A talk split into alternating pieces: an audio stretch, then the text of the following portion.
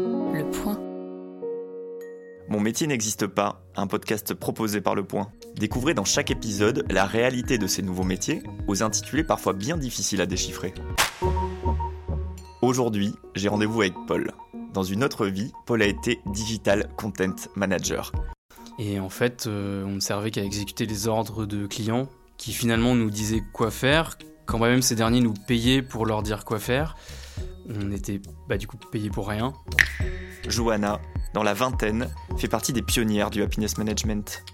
Euh, bien évidemment, on a, on a eu des collaborateurs qui au départ euh, étaient plutôt réticents. Ils se demandaient euh, bah, en quoi ces actions-là pouvaient justement favoriser le bien-être ou justement les aider au quotidien. après, il faut savoir être heureux au travail, c'est aussi bah, rendre ses clients heureux. Juliette est social data analyst en CDI pour une célèbre entreprise parisienne d'analyse de données publiées sur le web. C'était plus un choix par défaut qu'une vocation, parce qu'en fait, avant d'entrer dans cette entreprise, je connaissais pas du tout le métier, je savais même pas que ça existait, sauf par mon ami qui travaillait dedans. Retrouvez tous les épisodes de Mon métier n'existe pas et l'ensemble des podcasts du Point sur Apple Podcasts, Google Podcasts ou sur votre application de podcast préférée.